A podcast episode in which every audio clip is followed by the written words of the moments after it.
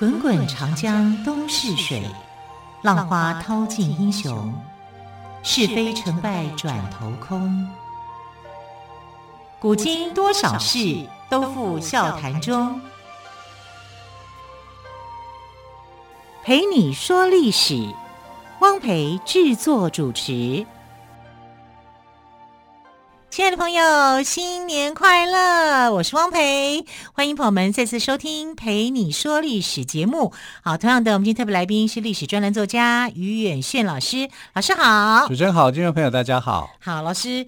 那么今天是小年夜哦，对，那么节气也来到了大寒，其实大家已经对已经紧锣密鼓在最近在准备年节该用的东西。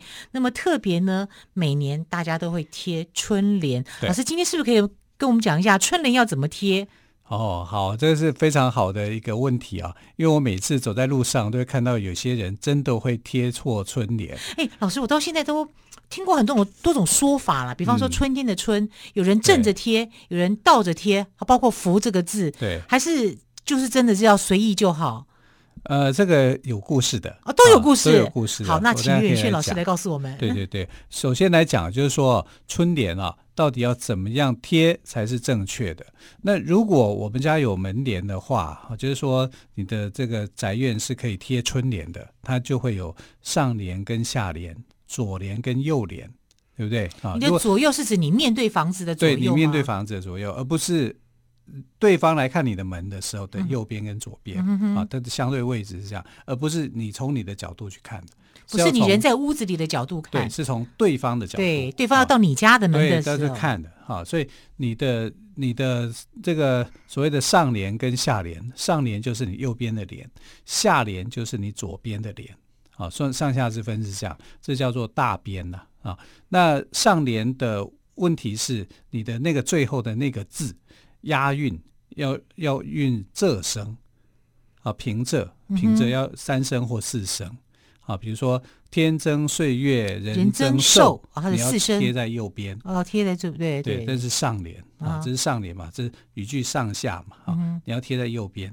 然后春满乾坤福满门，这是平声，平声要贴在左边，嗯、这不能够搞混哦。如果你右边是平声的话，啊，对，你看春满乾坤福满门，哎，左边是天增岁月人增寿。这样子讲觉是没有押韵的，对对，不是没有押韵，有押韵啊，感觉语句没有说完，对啊，所以感觉你后面还有话要说的感觉，对，你还有说完，你话没有说完啊，所以这样就贴错了啊，所以最常贴错就是这样啊，就是把这个呃该是左边的脸好换到右边，该到右边换到左边，就是平仄不分啊。那这个呃上联右边的连是仄声啊，然后。呃，下联左边的连要是平声啊，这是没有问题的。那如果你有横联的话，横联最好也是平声啊，因为平声非常的好发音啊，或者平仄怎么样，呃，没有关联啊，这个关联性不大啊。可是呃，就是你在贴的时候要特别注意这个平声跟仄声它的位置到底在哪里。还有就是你刚刚所提到的，春到了，福到了，可不可以把它倒着贴啊？其实倒着贴来讲，一般来讲就会认为说你贴错了，对不对？可是这个错错有错着啊，那这个跟故事就跟明朝的这个马皇后有关了啊，因为马皇后跟这个朱元璋哈，就是呃建立了明朝以后啊，他们就欢喜过新年嘛。那欢喜过新年以后呢，有一次呢，就是他们到民间去巡视这个过年的情景。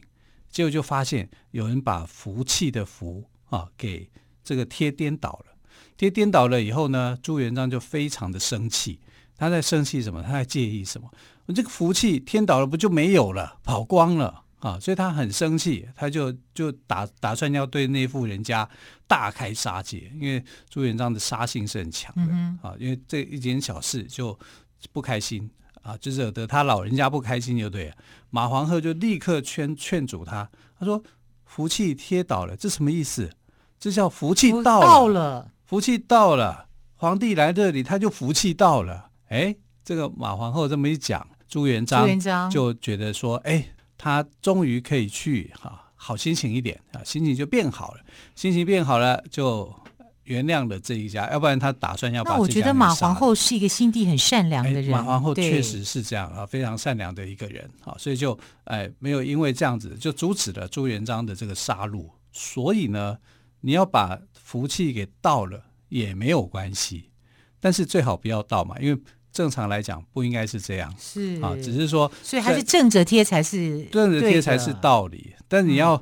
反着贴，说这样子也可以哈、但其实这个原因是这样了，原因来自于马皇后。对，原因来自于马皇后。但是如果要贴的话，会告诉你说，你还是不要，嗯哼，呃，这个反着贴，因为你正着贴才是真的是春天到了，福气到了。反着贴那其实是贴错了，贴错了以后，人家为了要避免这个杀戮的行为，避免因为你这样子，所以才换一个说法。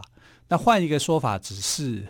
一个说法而已啊，并没有人要求说你要这样啊，所以呃，贴门帘的一个正确的做法啊，就是呃，上联要仄声，下联要平声啊，嗯、这些春福这种一致的用语哦，就正着贴就好，不要反着贴。还有另外一个对联，我们比较熟悉的，像是“生意兴隆通四海”，嗯。海也是三声嘛，对对对，它是仄声。仄声。那财源广进达三江，江是平声。平声。对。所以我们要先要把“生意兴隆通四海”贴左边，贴右边，贴右边。哦，对，贴右边，因为它是仄声。对对对。那财源广进达三江，我们就贴左边。没错啊，所以春联的一个做法是这样子的。嗯、那春联呢？我为什么会有春联？其实就跟过去来讲啊，它叫做桃符啊。那王安石在宋朝的王安石，他就有一首诗，每次到春节就会被人家想念，就会提到这首诗，叫做《元日》。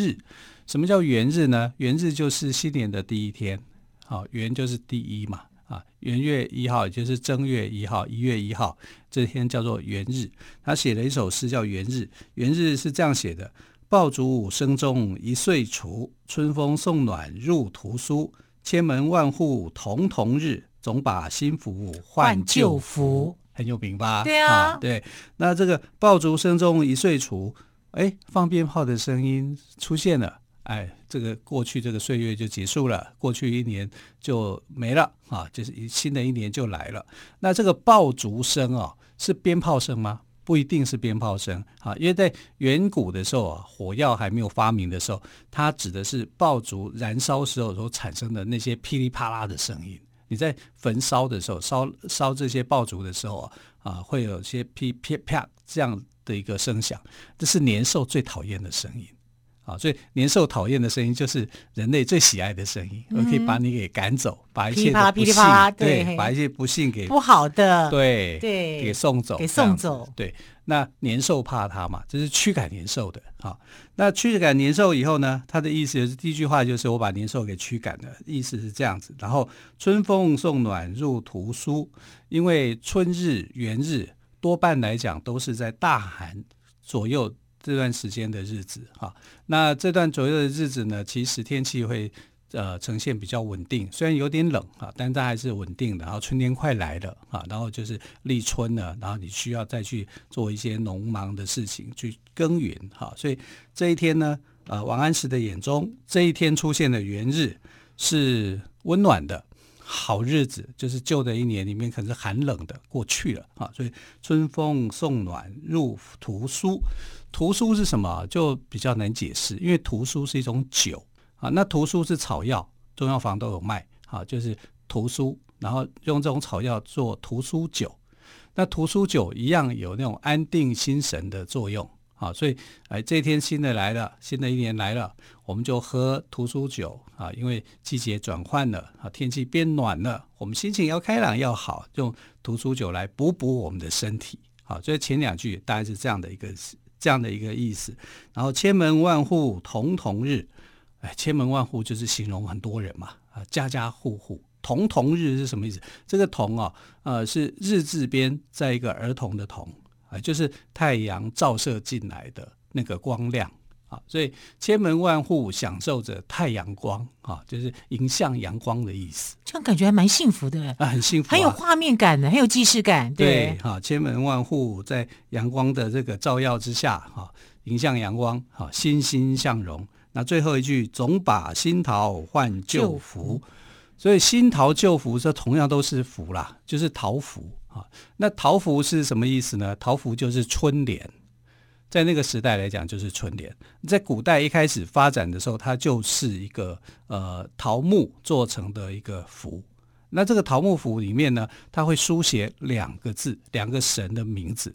那其实你说他是神也算了，因为他是吃鬼的神啊。一个吃鬼的神叫做神书，另外一个叫玉律。神书玉律，神书玉律，他是守在那个门口，只要有鬼出来，他就把它吃掉。他是守护神。所以守护神呢，就是保护我们，哈，所以我们要把这个新桃换旧符，所以春联也有这个作用，吉祥啊，能够化解一些灾难。那从桃符里面所变化出来的神书玉律，后来就变化成为门神。那门神我们最知道的就是秦琼跟尉迟恭，哈，这两位唐朝的这个将领啊，他守在我们的门户。那他是守前门的，那后门还有人守。后门是谁呢？是钟馗啊，钟馗守后门，所以前后门妖怪都不敢进门，那我的门户就被保护的很好，所以家家户户都平安了，家家户户都平安哈，所以他有这个可以欢喜迎新春了。对，那如果不是他们两个人哈，那是谁呢？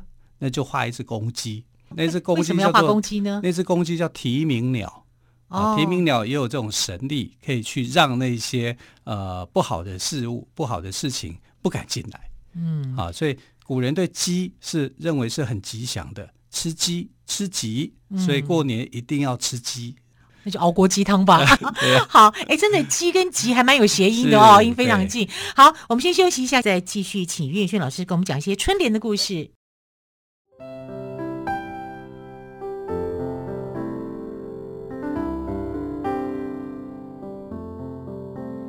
听见台北的声音，拥有颗热情的心，有爱与梦想的电台，台北广播 FM 九三点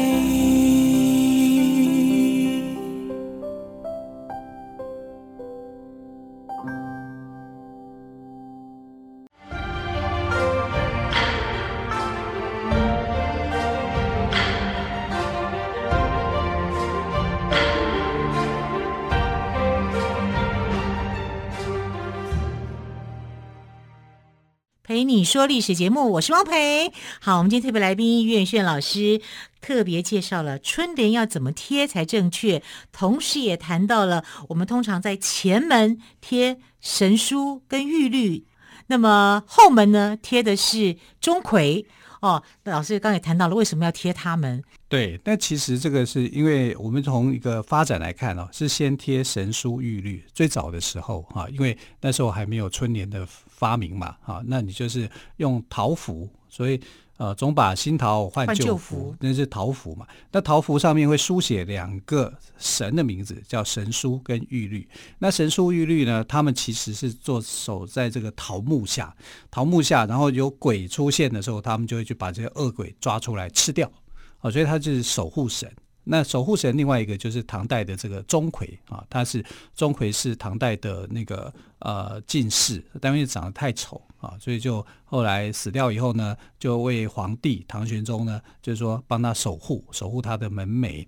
那唐朝的时候，神书玉律不是唐朝人哦，他是更远古的时期哈。那到了唐朝是发展出两个门神哈，两个门神就是呃秦琼、尉迟恭，因为他们。怕唐太宗被鬼魂骚扰，因为那个金河龙王啊，有没有一天到晚的还我头来，还我头来 这样骚扰他，所以他就啊、呃，就是让他们两个站岗啊，这鬼魂就不敢来啊，所以这个有安定门楣的作用。那这种安定门楣作用啊，一个桃符呃，总把新桃换旧符。到了五代的时候，五代有一个国家叫后蜀国，那后蜀国的君主一个叫孟昶的。他自己本身也是一个文学家，他就想，那桃符上面有什么意思嘞？我必须要再多写几个字啊，来让它变得有意义啊。所以他就在这个桃符的左右边啊，左右两个符啊，他就其中写了一个叫做啊、“新年纳余庆，佳节号长春”。哎，你看多有意思！哎，这话感觉像《庆余年》呢。对啊，今年纳余庆，佳节号长春，这是历史上第一个春联。是啊，那这个春联呢，就是由五代的呃后蜀国的孟昶他写出来的啊。那从此以后呢，就开始。有这种春联，就桃符就产生变化了啊！像王安石这个时期，桃符其实已经没有了，已经换上了春联了。